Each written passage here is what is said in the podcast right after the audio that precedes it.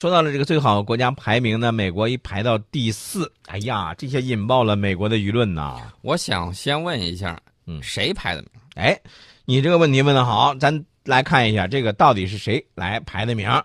啊，就是美国的这个新闻与世界报道等三家机构借助的这个构建达沃斯论坛，嗯这个发布了一份二零一六最好国家排行榜。嗯，哎，那这个排行榜怎么会把这个啊，这个这个这个美国给排到第四去了？呃，谁是第一？你猜？我猜不出来啊。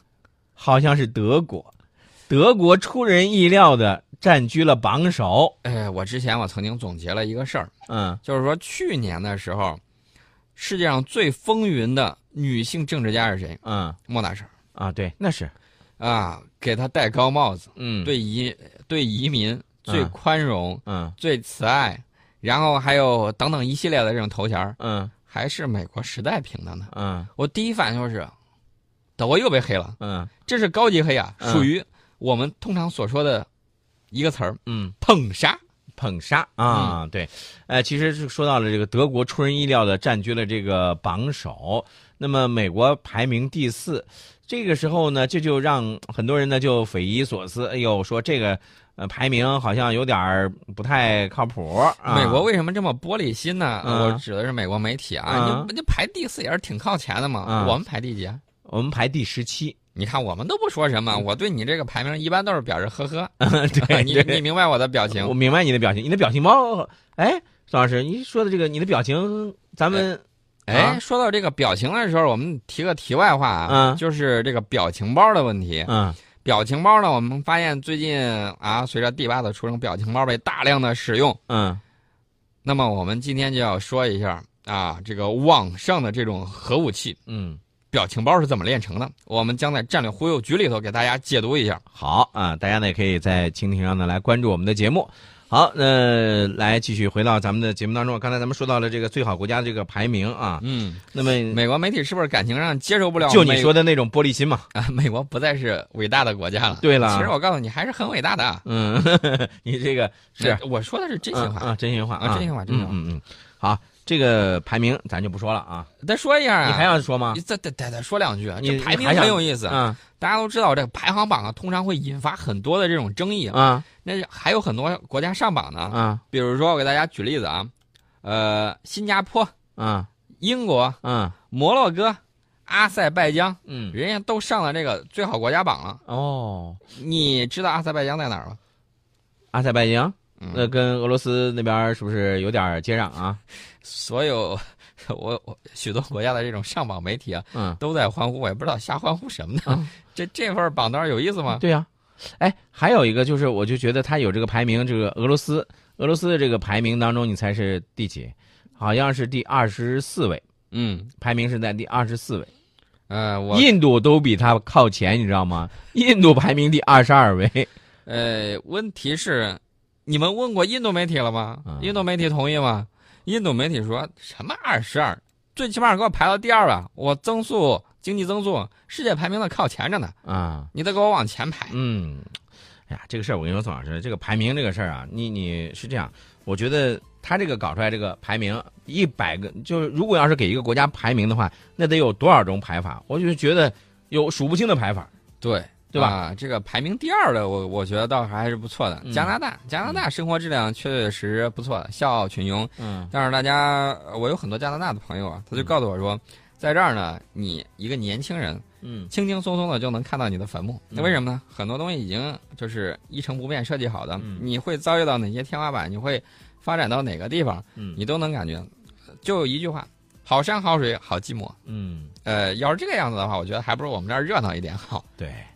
嗯，来看微信平台上呢，大家呢这个和我们的互动啊，铁伞怪侠就说了，说这个排名啊，好像不能够说明根本的问题吧？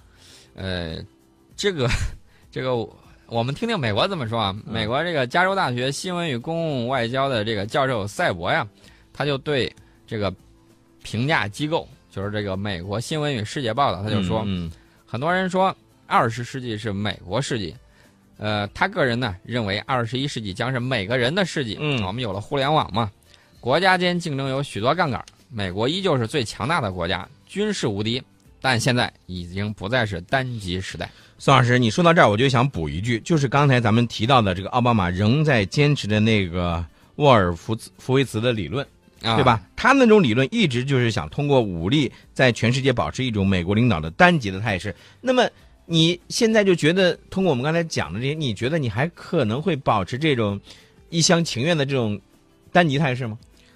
无可奈何花落去，似曾相识龙归来。嗯，自行现世，龙归来这个词儿用的好，改的好，宋老师。啊平常我不夸你，我们最后嗯得说一个人家夸我们的事儿。嗯英国媒体嗯得说一下，英国《金融时报》一月十九号的文章啊，标题是中国产品的质量提高了，西方公司开始不安了。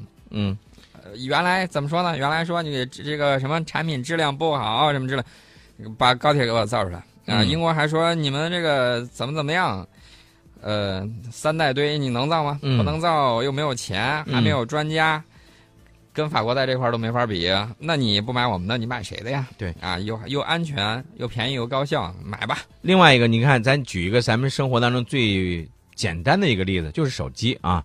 手机以往呢，大家一说买手机都买什么呢？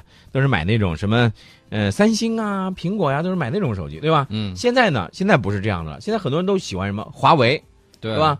我们的华为手机还有小米，是吧？嗯各种这个手机，咱们国产的这种高端制造业的这个手机，包括其他的高端制造业的这个产品，在国际市场的这个销路也是非常的好。哎，但是我在这里给大家泼一盆冷水啊！嗯大家要注意，在手机领域，高端产品还是苹果。嗯呃，虽然我们现在在不断的这种分进，嗯，品牌的这种建立呢，需要很长的时间，品品牌建设，这应该对简单品牌建设是一个品牌建设啊。需要很长的时间。我觉得将来会有一天，我们的这个华为可以这个达到很高的这种高度。嗯另外呢，我给大家透露一个消息，华为呢，这个最近有一个非常雄心勃勃的一个计划。嗯嗯、我看到了大概是上千亿的这种效果吧。嗯嗯啊，据说啊，应该是超过了阿里巴巴，嗯。超过了腾讯，嗯，就是他们加到一块儿，就是 BBA 三加二，嗯。加一块儿可能都不如它的多。嗯，所以我就说，技术创新这个是最关键的，科学技术引领你这种